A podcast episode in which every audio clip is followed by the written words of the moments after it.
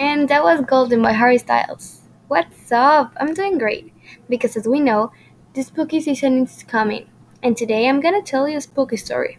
If you're afraid, you should be with someone. So let's start. And Niall didn't take too long to get into Louis' house. So they went to Louis' room and they started playing. But they didn't expect what was going to happen that night.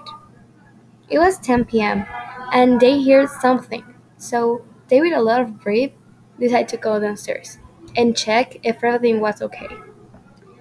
So when they went down, they saw the babysitter lay on the floor, and she said, "Run."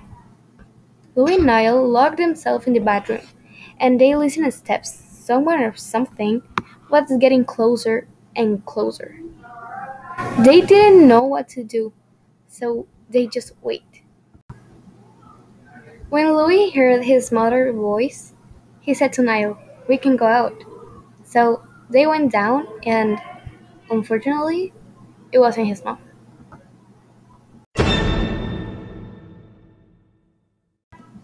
So I hope you enjoy my story. If I scare you, tell me in the comments. So see you. Bye.